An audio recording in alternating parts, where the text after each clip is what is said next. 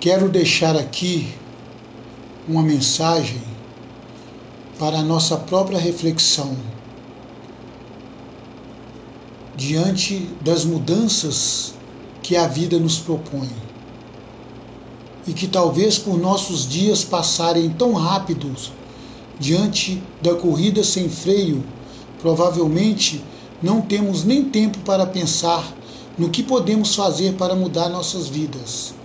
Pregamos as mudanças na teoria, porém a prática fica só nas palavras.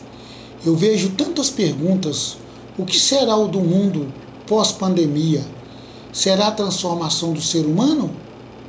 Pelo que observo no comportamento humano, não acredito muito em transformação, salvo alguns que, diante de suas consciências e reflexões, podem tentar mudar o comportamento espiritual diante do seu acreditar não ser normal este inimigo invisível ter atingido o planeta todo, afetando ricos, pobres, brancos, pretos, enfim, todas as classes, nos fazendo crer ser até um alerta do Criador.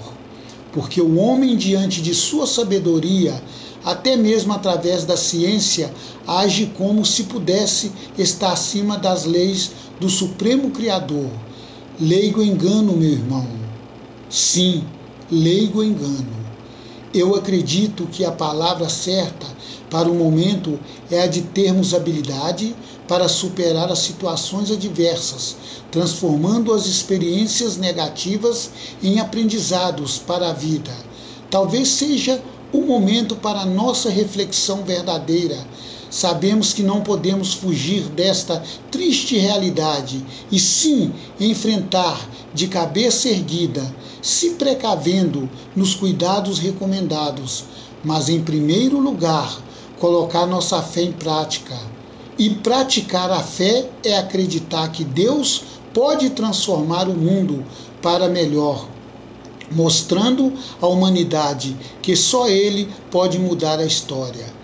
Esta é a mudança que a vida nos propõe, nos permitir olhar o lado bom da vida, porém a consciência que não é o mundo que precisa mudar, e sim nós, seres humanos, filhos de Deus, criaturas do universo. Sim, somos criaturas do universo, de Deus, pois a Ele pertencemos. Por mais difícil que seja, a vida é boa. Nós é que não sabemos valorizar de forma certa. Precisamos alimentar esta força interna que vem de dentro da gente e crescer diante das adversidades, nos proporcionando a energia, força espiritual para tentarmos sobreviver a um dia a cada vez nos espelhando na águia, que consegue enfrentar as tempestades, sobressair acima das nuvens. E sendo assim, através da coragem, devemos ter atitudes, visão nas mudanças que a vida nos propõe e a certeza que a mudança precisa ser nossa. Quem sabe assim possamos sair um pouco melhor desta situação e entendermos que somos iguais e que Deus trabalha no silêncio de nossa alma. É só acreditarmos e termos fé que a tempestade vai passar. Sim, a tempestade vai passar. Não vamos reclamar da vida, e sim agradecer e praticar a mudança que a vida nos propõe. Que Deus abençoe.